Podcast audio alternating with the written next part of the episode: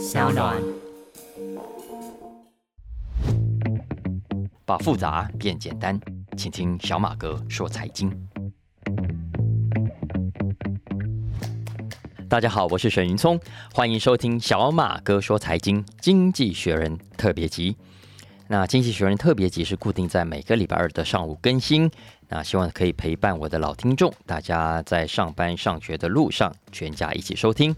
大家也可以在每个礼拜二的上午八点钟听我跟蓝轩在中广 FM 一零三点三聊经济学人。不过这个礼拜的蓝轩时间有点好玩，大家如果有听的话，那因为平常都是蓝轩在电台，我在家里跟他连线嘛。结果这个礼拜呢，蓝轩确诊了，然后他不能去电台，我帮他代班，所以呢，这个礼拜是他在家里成了我的来宾，所以我们是透过线上这样子聊的啊。那我们这个礼拜要谈的是二零二二年十月二十九号出刊的最新一期《经济学人》杂志。在上一期我们谈的是全球房地产危机，这一期呢，《经济学人》把焦点放到美国的经济来。那这一期浅灰色的封面上有一个太阳眼镜啊，常看美国政治新闻的听众就会知道，这是拜登常常戴的招牌墨镜。那讲到美国经济危机，大家会想到什么？我想很多人都会直接想到的是通货膨胀，因为现在美国的通膨压力真的很大。如果没有意外的话，联准会啊接下来还会连续出重手，继续的大幅度升息。CNN 我那天看他甚至说啊，联准会搞不好得把美国经济先搞死，才可能让通膨稳定下来啊！听起来其实蛮吓人的。那到底有没有这么惨？我们现在还不敢确定。可是基本上好像只要升息升得够多，通货膨胀。可以被控制，那么美国的经济就稳下来了。真的这么简单吗？美国的经济问题就只有通膨吗？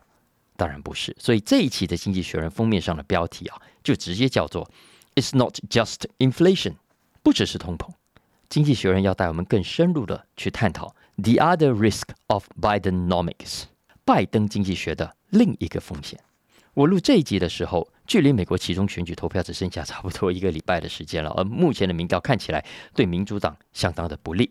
那因为呢，这几个月来的通膨、物价上涨，给老百姓很大的负担，也很有危机感。大家都觉得怎么样？你们民主党啊，都爱乱花钱，你们再继续的乱花钱，那我一定要让共和党在国会有办法阻止你才行，要不然啊，继续让你们挥霍，哇，美国经济问题还会更加严重。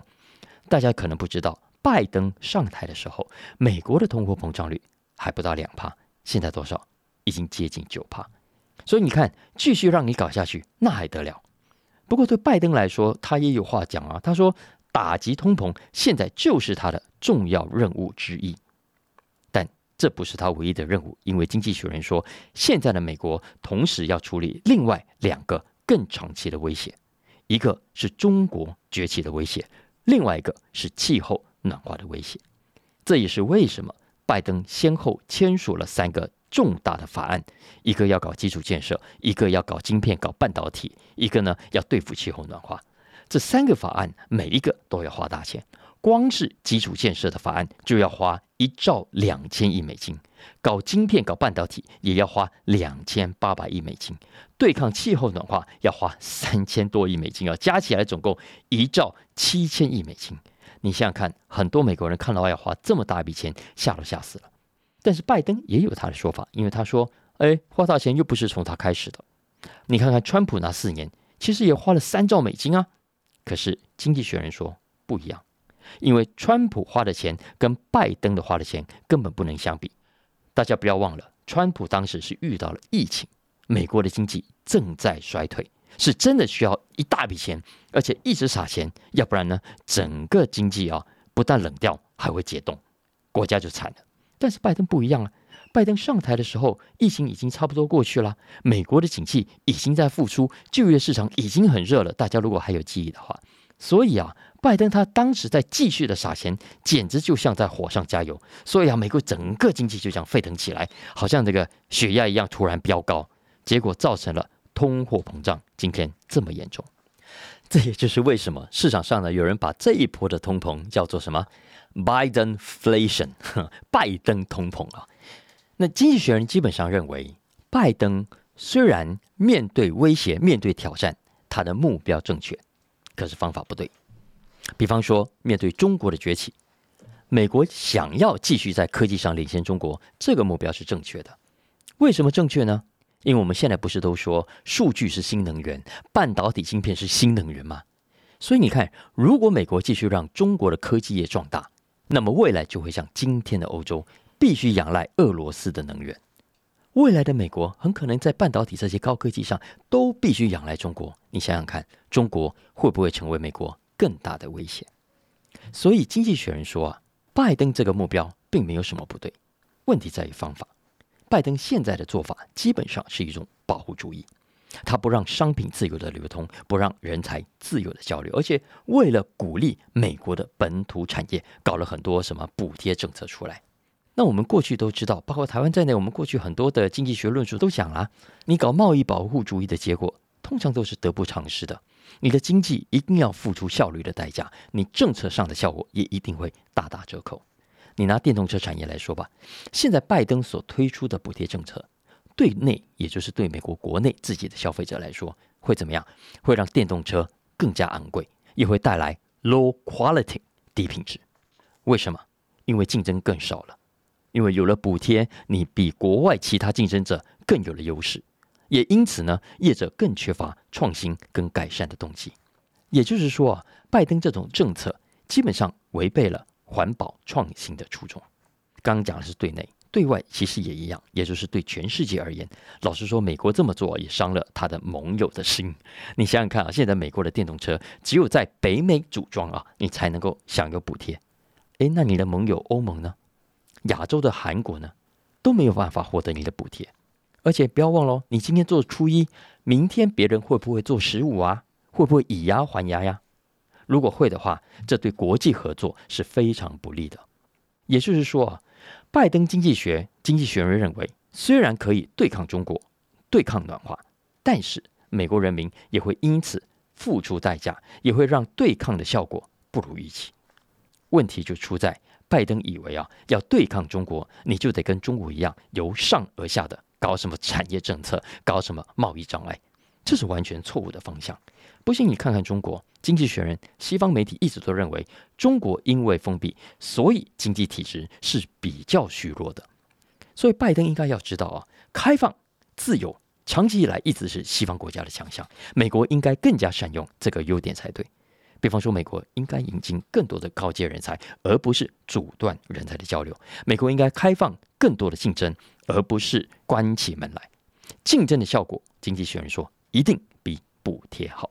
否则，面对这次的其中选举啊，没有错，拜登跟着川普喊啊，美国制造啊，要中美对抗啊，也许可以讨好一部分的选民，但是不要忘了，这很可能是得不偿失，而且会搞不好投机不着十八米的，因为你搞封闭，你搞贸易保护主义，结果呢会造成物价一直涨，老百姓更不爽，结果更不会投票给你。不过老实说了，我觉得也不能全怪拜登，因为今天全球的经济跟全球科技真的问题太复杂了。这些老派的政治人物啊，我觉得常常没有办法抓到问题的重点。你拿过去这二十年来，台湾啦、韩国啦、日本啦、亚洲啦、美国啦、欧洲啦，薪资停滞的现象，诶，有些经济学家说啊，你看都是中国害的啦，都是墨西哥害的，都是你们这些廉价劳工的国家害的，把我们这些先进国家的工作抢走了，结果呢，害得我们失业率这么高，薪资当然提升不起来。但是真的是这样吗？当然不见得。美国卡内基美农大学经济学家泰勒·科文，他就曾经提出另外一个解释。他认为啊，先进国家的薪资停滞，最主要的原因不是因为中国，不是因为墨西哥，而是因为总体的科技创新停滞了。我们现在可以看到创新，可是除了网络之外啊，基本上大部分的创新都是小幅度的创新。我们很少再看到石破天惊啊、典范大移转的那种大创新。要知道，那种典范大移转的大创新，在战后以来是非常蓬勃的。那是一种从无到有、从零到一的那种创新。比方说家电，战前很多的家庭没有电冰箱。没有电视机，所以怎么样？战后啊，当这些家电大量生产出来之后，很多的家庭疯狂的去买，所以啊，家庭是从没有电冰箱变成有电冰箱，没有电视机、没有洗衣机变成有电视机、有洗衣机，从零到有。你想想看，家家户户都需要，生意怎么会不好？可是你往回看这二十年来啊，当年曾经有了这种大典范移转、大创新，其实市场都已经饱和了。我们刚刚讲电视机、洗衣机、冰箱，你有没有发现很多的家庭不但已经有，搞不好已经不止一台？所以这些产业啊是还在创新，没错。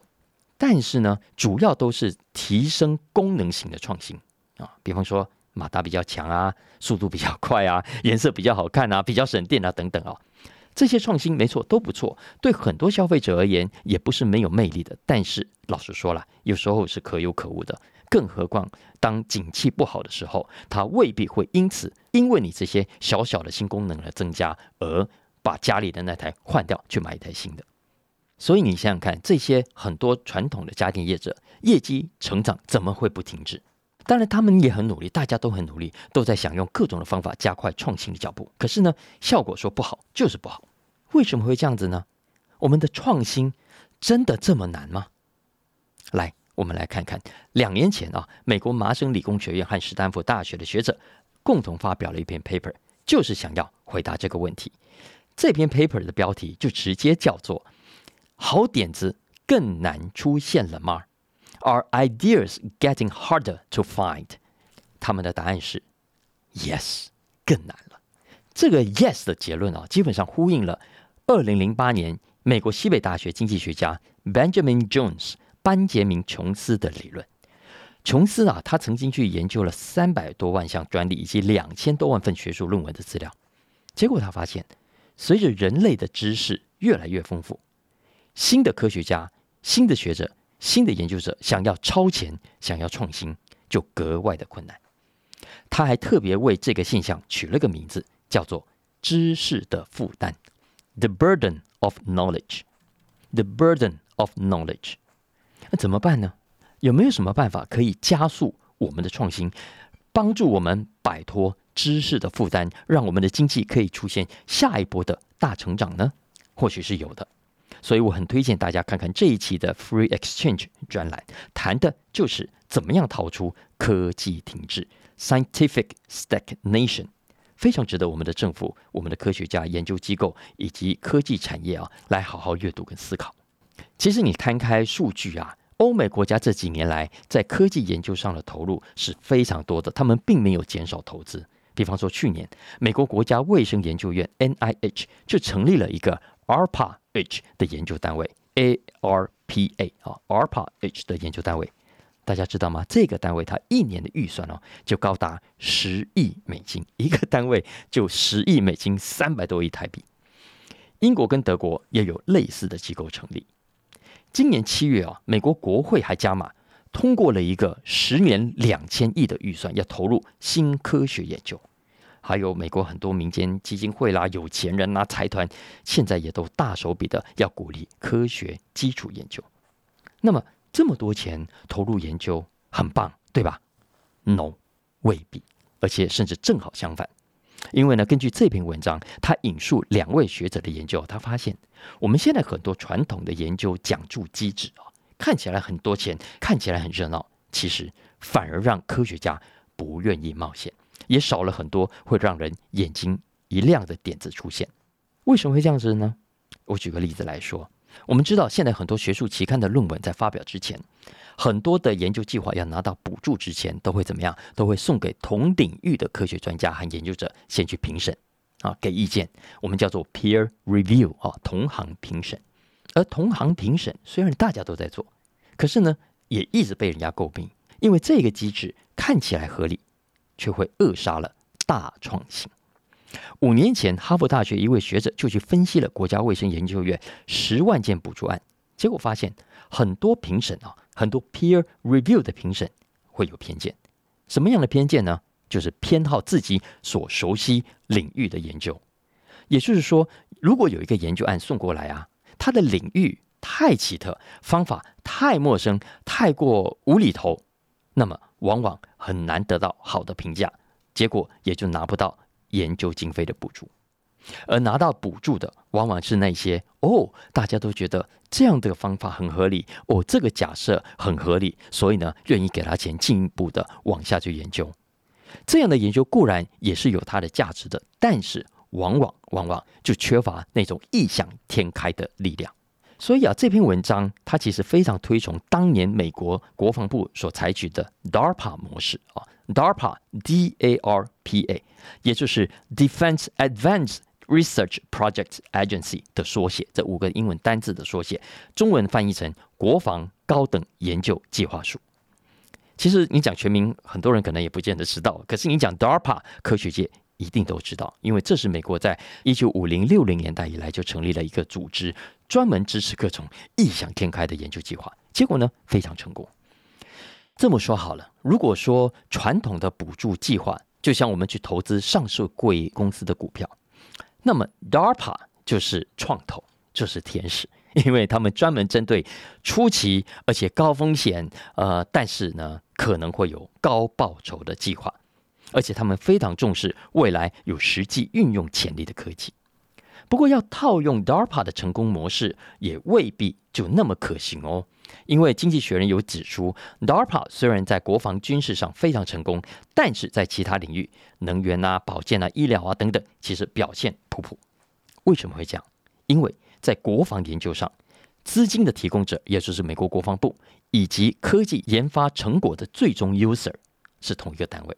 啊，因为它研发出来的很多刚开始都是做国防用途，后来才释放到民间来。总之，这种方式目标是非常清楚的。可是刚刚讲的，不管是能源啦、保健啦，还是医疗，其实最终的 users 可以是任何人，不限于单一部门。所以这篇文章也提出另外一个可能改良版的补助方式，也就是呢，未来的补助可不可以对人不对事呢？也就是支持特定的研究人员、科学家。而不是支持特定的计划呢？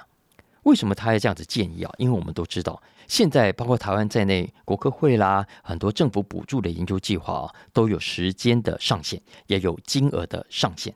如果时间到了，你提不出成果，然后呢，也提不出合理的、有说服力的延展的理由，通常就没钱了，翻顶就结束了。然后呢，你原本的这个 project 很可能会就这样胎死腹中。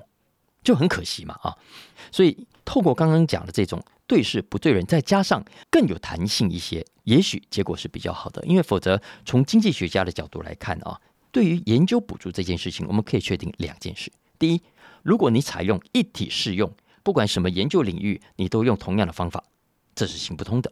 再来第二，实验的成果必须有人接棒，一棒接一棒，才能够发挥最终的效益。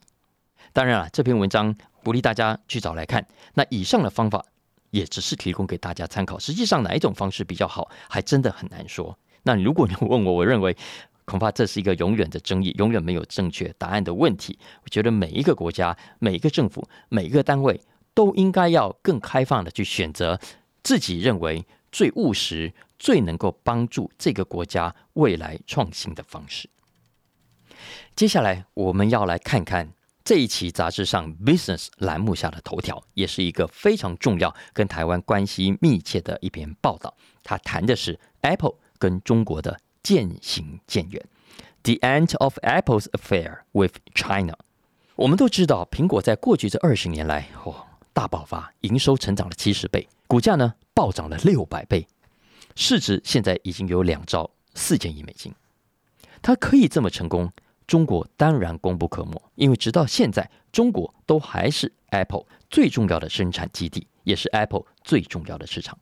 可是最近的新闻我们都看到了，苹果正在进行世纪乾坤大挪移啊，他们叫 Big Shift 啊。那在这场大挪移的过程当中，目前看起来有两大受惠者，一个国家叫印度，一个国家叫越南。以印度来说，五年前。Apple 在印度有十八家大型的供应商，现在已经有三十七家。原本在印度的工厂主要以生产旧的机型为主，可是从今年开始呢，已经在生产最新的 iPhone 十四了。那明年 Apple 打算在印度开第一家实体店。除了印度之外，越南也是。大家可能不知道，现在的苹果有一半的 AirPod 的耳机呀，就是那个贵重中的很高级的啊，其实都是在越南生产的。分析师有说，预计到二零二五年，苹果的这个无线耳机啊，会有三分之二都是 Made in Vietnam，而且不只是耳机，包括像 MacBook 这样的高阶产品，未来都会在越南制造。所以总的来说，现在 Apple 的产品当中不在中国制造的比率大约只有五帕左右。可是再过三年，也就是二零二五年，如果做到的话，那么不在中国生产的比率会高达四分之一。这个改变非同小可，因为它一连串的牵动是整个上下游的零组件啊，包括台湾在内也会受到影响。经济学人有根据彭博新闻社的数据去推估，台湾科技业五年前在中国的长期资产有百分之四十三，去年呢已经降到百分之三十一了。苹果为什么这么做呢？为什么要慢慢的移出中国？为什么要跟中国渐行渐远呢？我想现在很多人都会直接想到就是中美科技战嘛，啊，受到地缘政治的影响。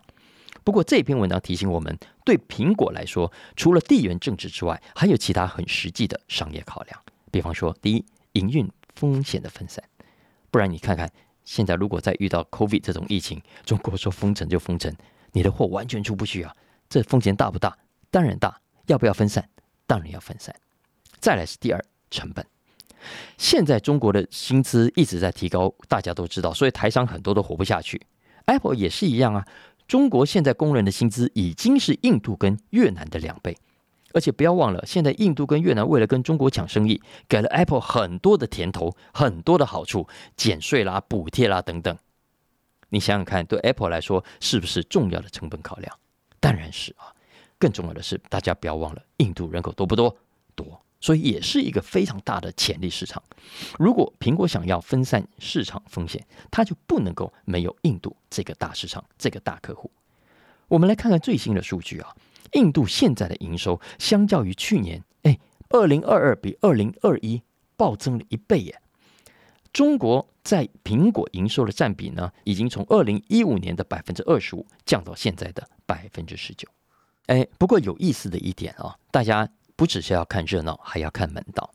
因为经济学人也提醒我们，苹果跟中国渐行渐远，它移出中国，但是不等于跟中国一刀两断。因为呢，离开中国之后还是藕断丝连的。因为呢，很多去了印度、去了越南的工厂，偷偷告诉你，背后也都是中国人在经营的。那好了，问题来了，这个事情。经济学人知道，美国知不知道？当然也知道啊。所以，美国接下来会不会继续追杀这些海外的中国企业，硬是要逼 Apple 跟中国的关系断得干干净净呢？长期而言，经济学人认为很难讲。但是呢，短期内至少不太可能，因为短期之内啊，苹果没有更好的选择。如果这个时候就对中国赶尽杀绝，也等于是在重创苹果。那美国会不会这么做呢？我们也只能继续看下去了。哎，我怎么觉得目前为止今天的内容还蛮 heavy 的？好了，我们最后来聊一篇比较轻松好的文章啊。呃，大家应该多多少少都思考过关于人生的意义啊、工作的目的啊、生活的目标啊等等这一类的问题，有没有？这一期的《经济学人》Asia 栏目里头有一篇文章很好玩。文章一开始呢，是以一位住在加拿大的年轻人，就叫小唐吧，叫小唐为例子啊。他说呢，小唐在年轻的时候很努力，用力的往上爬，到四十岁的时候，终于爬到了一家海运公司的主管，哇，薪水超高的，生活很不错。可是呢，他一直觉得 empty，心灵很空虚，所以呢，他就跑去 Google 去找很多关键字啊，人生的意义啊，人生的目的啊这一类的关键字。最后呢，让他看到一张图，这个图啊，上面有四个圈圈，四个圈圈分别代表着。你爱的事情，你擅长的事情，这个世界需要的事情，以及你可以赚到钱的事情。这个图啊，要大家去想，有什么事情呢？可以同时符合这四个条件？你找到了，那就是你人生的意义，就是你工作的意义。诶，大家有没有很熟悉？有没有看过？呃，我猜想应该很多人在网络上有看过类似的呃文章啊。呃，跟类似的图，因为这个图啊，我们叫做维恩图啊，Van V E N N 啊，最早呢是一位英国作家在二零一四年首创的，而他引用的灵感啊，据说来自日本的古老智慧，这个智慧叫做 Ikigai，I K I G A I 啊，英文直接叫 I K I G A I，念作 Ikigai。后来呢，有两个西班牙人还写了一本书，书名就直接叫做 Ikigai。然后副书名叫做《日本人长寿与快乐的秘密》。听说这本书已经翻译成六十几种语言，总共卖了全球三百多万册，所以这个日本的古老智慧非常受到欢迎。可是，这真的是日本的古老智慧吗？来来来，我们看看这篇文章啊。这篇文章说日本人到底怎么看 ikigai 这件事？结果啊，他不讲我都不晓得。他说，如果大家去问日本人，老实说，很多日本人不知道什么叫做 ikigai，而且就算知道。恐怕意思跟刚刚讲的这四个圈圈没有什么关系，因为在日本啊，ikigai 就是指啊很简单的小小的快乐的满足，比方说，哎，今天下午我可以翘课翘班去喝杯咖啡啊，或者去陪伴家人，或者去下盘棋等等，哎，这个叫做 ikigai。也就是说，哎，这个概念其实跟刚刚讲的四个圈圈啊，什么？你爱做的事情，你擅长的事情，这个世界需要你做的事情，然后你可以赚到你钱的这种心灵鸡汤，这种大道理，呃，没什么关系啊。我我是不懂日文啊，所以我以上讲的啊是引述这个文章，如果讲错念错，拜托大家包涵跟来指正啊。只是我看起来，如果按照这篇文章的解释，所谓的 ikigai，呃，可能也就是村上春树讲过的小确幸吧啊。只是村上好像不是用。“Ika” 这个词，小确幸好像是他自己另外创造出来的。那这篇文章其实也不是真的要谈 “ika”，它只是借由 “ika” 这个概念哦，让我们看到跨文化之间常常有这种把某种概念移花接木的现象。你知道欧美人士很喜欢把一个很普通、很简单的鸡汤、很简单的道理啊，硬是呢套上一顶日本的帽子，或者套上一顶中国的帽子，带点亚洲风味，然后成了某种的古老智慧，用这个方式来吸引人啊。那其实除了刚刚讲的 ikigai 之外，还有 k a k a b o 啊，就有老外说那是日本人存钱的艺术。k a k a b o 讲的很好听，对，但其实 k a k a b o 就是家计簿，就是记账啊。还有所谓的 Shirin Yoku，听说啊，有老外把它翻译成森林浴的艺术，嘿，听起来好像很有学问。但是呢，实际上对日本人来说，Shirin Yoku 啊就是郊游嘛。还有很流行的所谓 Wabi Sabi 啊，欧美设计界都说啊，这叫日本的极简风。不过呢，Wabi Sabi 对日本人来说，代表着可以接受缺陷美啊。我大致是解读一下这篇文章啊，我如果是解读呃失误或者不见得那么准确，也请大家包涵。总之，类似的例子很多，然后不只是日本啊，我自己就觉得老外常常也很喜欢引用中国的古老智慧，没有？然后有时候也是乱用一通。常常我在网络上会看到有人说啊，这是引述自《孙子兵法》或者 Confucius 啊，孔老夫子。其实你看那个英文啊，你怎么样都对不上去，都不太像是我们所认识的孙子或者孔子会讲的话啊。我还记得我以前在美国当助教啊，老师上课的时候就常常喜欢举一个例子“危机”啊，“危机”这两个字。然后呢，他很喜欢叫我站起来跟我的美国同学解释啊，然后，然后他要我讲说中文的“危”跟“机”分别代表什么意思啊？我就会说“危”代表着 danger 嘛，好危险；“机”呢？就是时刻，然后呢，他就是要我补充，也有机会 （opportunity） 的意思啊，意思是说，哎，危险，其实在中文里头，危机呢也是代表着机会。但是我们都知道了，其实机，呃，中文的机在这里就是指时刻啊，其实就是危险的时刻，跟 opportunity 关系不是那么大。只是呢，老外就是很爱听这个这种这种话嘛啊，所以我也讲的很开心，反正大家开心就好啊。我们回来讲 “iki 改啊。我猜想日本人大概也是同样的心情。既然你们这么喜欢日本的古老文化啊，我们又何必去戳破呢？又何必要去提醒你们？哎，我们日本人不是这样子想的呢。正好相反，这个文章很有意思。他说啊，日本人反而觉得，如果可以倒过来，让更多的日本人去思考 “ikigai” 这四个圈圈的意义，搞不好你对日本帮助更大。因为我们知道，在 G7 成员国里面。哪一个国家的自杀率最高？日本。所以啊，如果可以让更多日本人认识、更去理解、更去思考老外版的 e k i g a 诶，搞不好是一个不错的 idea。所以喽，嗯，大家现在不妨拿一张纸画一个维恩图啊，就是四个圈圈，然后四个圈圈有共同的交集，然后呢，写上你爱做的事情、你擅长的事情、你这个世界需要你做的事情，然后以及你可以赚到钱的事情。那在这个交集的地方，你会写什么答案呢？江明伦说他要写 A V 男优，你总不要剪掉啊。以上就是今天的小马哥说财经经济学人特别集哦，希望大家喜欢今天的话题，也别忘了帮我评分五星，按下订阅。那特别请大家帮帮小马哥分享给亲朋好友，大家一起透过 Podcast 平台来收听。大家有相关的需求，也欢迎透过文字栏讯息里面的相关粉砖链接来跟我们互动。下次见喽，拜拜。